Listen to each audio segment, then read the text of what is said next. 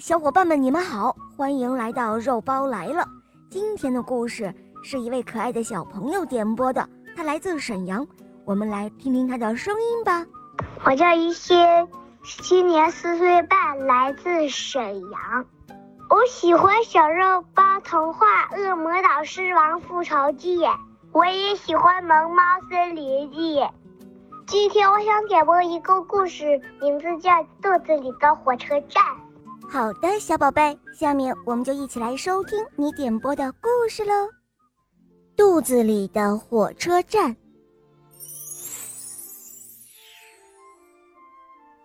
这个小姑娘叫茱莉亚，她刚刚从幼儿园出来，走在回家的路上，突然，茱莉亚听到了一阵咕噜噜的声音。这个声音啊，是从她的肚子里发出来的。茱莉亚不知道，她的肚子里有一个火车站，肚子精灵们就住在这里。他们的工作是把食物弄成泥。这会儿啊，小精灵们都懒洋洋地躺着，因为大家无事可做。火车也停在那里，整个肚子火车站里静悄悄的。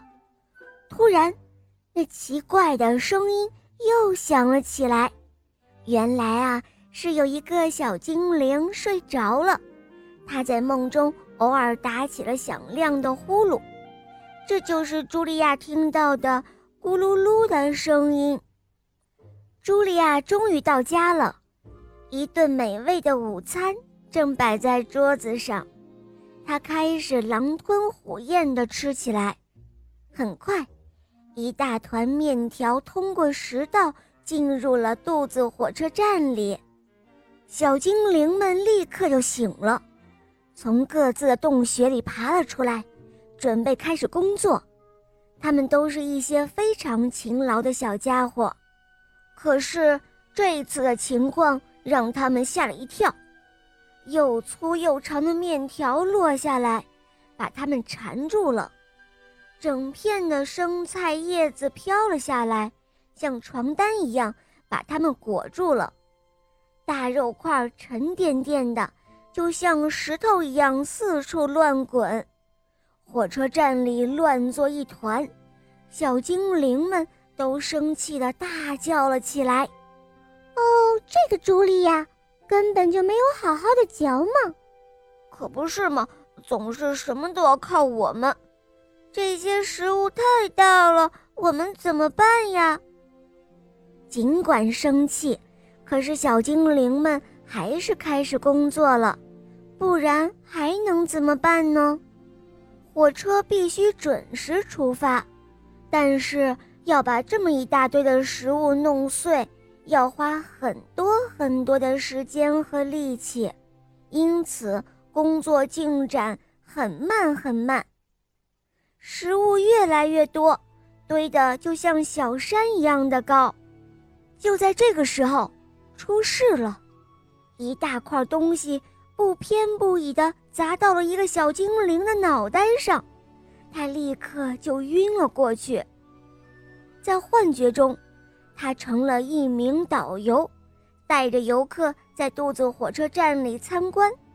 小精灵告诉游客们：“呃。”如果所有的食物都被嚼得很碎，那么落下的就会是小段的面条、小片的菜叶子，还有小块的苹果和小肉丁。即使它们掉在哪个小精灵的头上，也不会把它弄疼的。我们会很快的把食物装进火车的车厢，还会在里面加入很多的液体。这些液体对消化非常重要。最后，我们会把液体和食物搅在一起，让它们变成泥。这个过程对我们来说特别有趣。一切都准备好了，火车就可以出发了。小精灵司机会跳到火车头上，激动地等着门卫打开大门。这一扇大门是通往小肠的入口。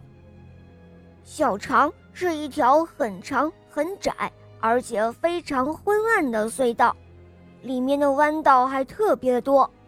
隧道的四壁上有不少管子，他们会伸进车厢，从里面装的泥中吸取营养，然后再把营养输送到血液中，然后。火车会载着车厢里剩下的没有用的东西继续往前开，穿过大长隧道，最后到达终点。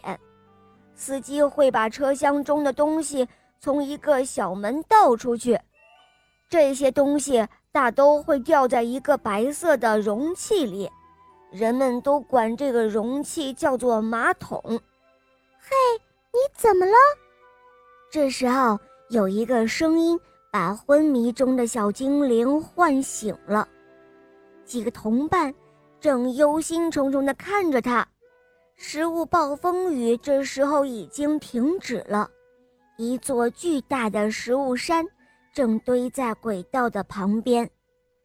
车站里空荡荡的，只剩下最后一列火车了，其他的火车都装满了泥出发了。没有了那么多火车，这座食物大山怎么被运走呢？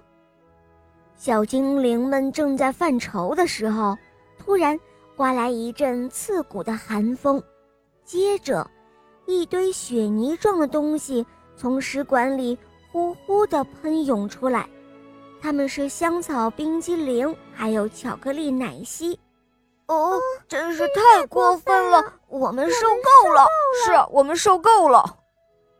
小精灵们在冰天雪地中大声地抗议着。火车站里的温度越来越低了。最后一列火车被冻在了轨道上。小精灵们开始举行抗议活动。他们大声地喊着口号，气呼呼地砸墙，使劲儿跺脚。这一下，茱莉亚可惨了，她的肚子开始痛了起来。茱莉亚生病了，因为她吃的太多太快了。终于，在小精灵们快要被冻僵的时候，冰雪开始融化了，一阵温暖的雨从天而降。原来，茱莉亚正躺在床上。喝热水呢，她的肚子上还放了一个热水袋。